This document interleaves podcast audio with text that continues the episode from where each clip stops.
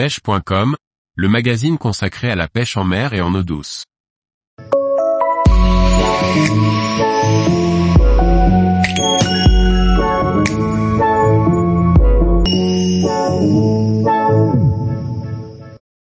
Tout ce qu'il faut savoir sur la pêche en slow jigging, une technique efficace.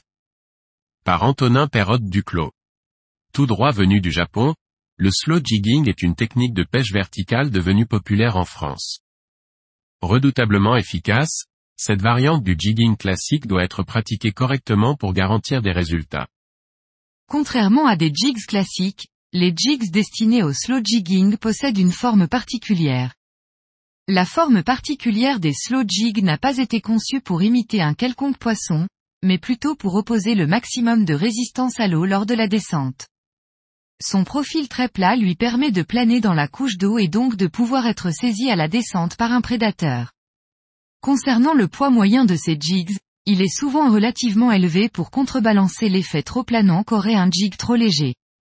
En slow jigging, Utiliser des poids de plus de 100 grammes par 30 mètres de profondeur n'est pas exagéré.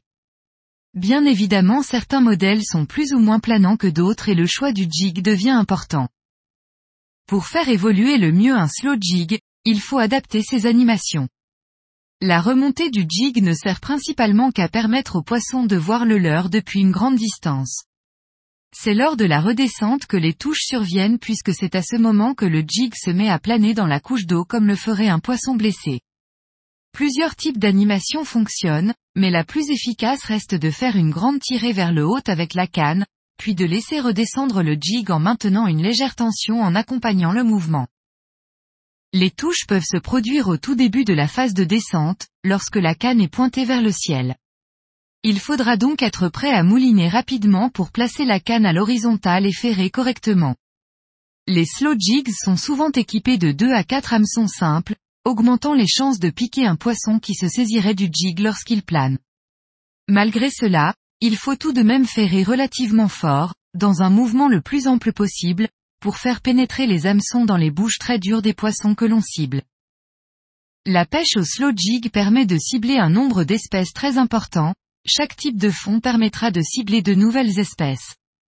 De manière générale, les pêches au jig se pratiquent sur des fonds rocheux à la recherche du denti. Il arrive parfois d'avoir des prises accidentelles comme le mérou, espèce protégée et très fragile, qu'il vaut mieux éviter de remonter en surface. Beaucoup d'autres options s'offrent à nous, par exemple, les fonds sableux ou en gravier permettent de rechercher le fameux pagre, combattant exceptionnel pour sa taille et très agressif sur les slow jigs. Les meilleures zones pour pratiquer le slow jig, sont les tombants abrupts situés entre 60 et 120 mètres de profondeur. Ces tombants, qu'ils soient sableux ou rocailleux, créent des courants apportant de la nourriture pour toute la chaîne alimentaire. En plus des espèces déjà citées, viennent s'ajouter des petits poissons tels que le limbert royal, le pajot ou encore le sébaste dans des zones dépassant 100 mètres. Toute cette vie attire forcément l'attention de grands prédateurs passant par là. Les pélamides et les bonites se regroupent souvent en pleine eau au-dessus de ces tombants et n'hésitent pas à se saisir d'un jig. Pour conclure la chaîne alimentaire, thon et céréoles sont présents pour vous offrir des sensations extrêmes et des combats de longue durée. Que ce soit volontaire ou non, piquer un très gros poisson en pêchant au slow jig est fréquent, il vous faudra donc être prêt à mettre à rude épreuve le matériel et le corps pour voir percer de tels poissons à la surface. Tous les jours, Retrouvez l'actualité sur le site pêche.com. Et n'oubliez pas de laisser 5 étoiles sur votre plateforme de podcast.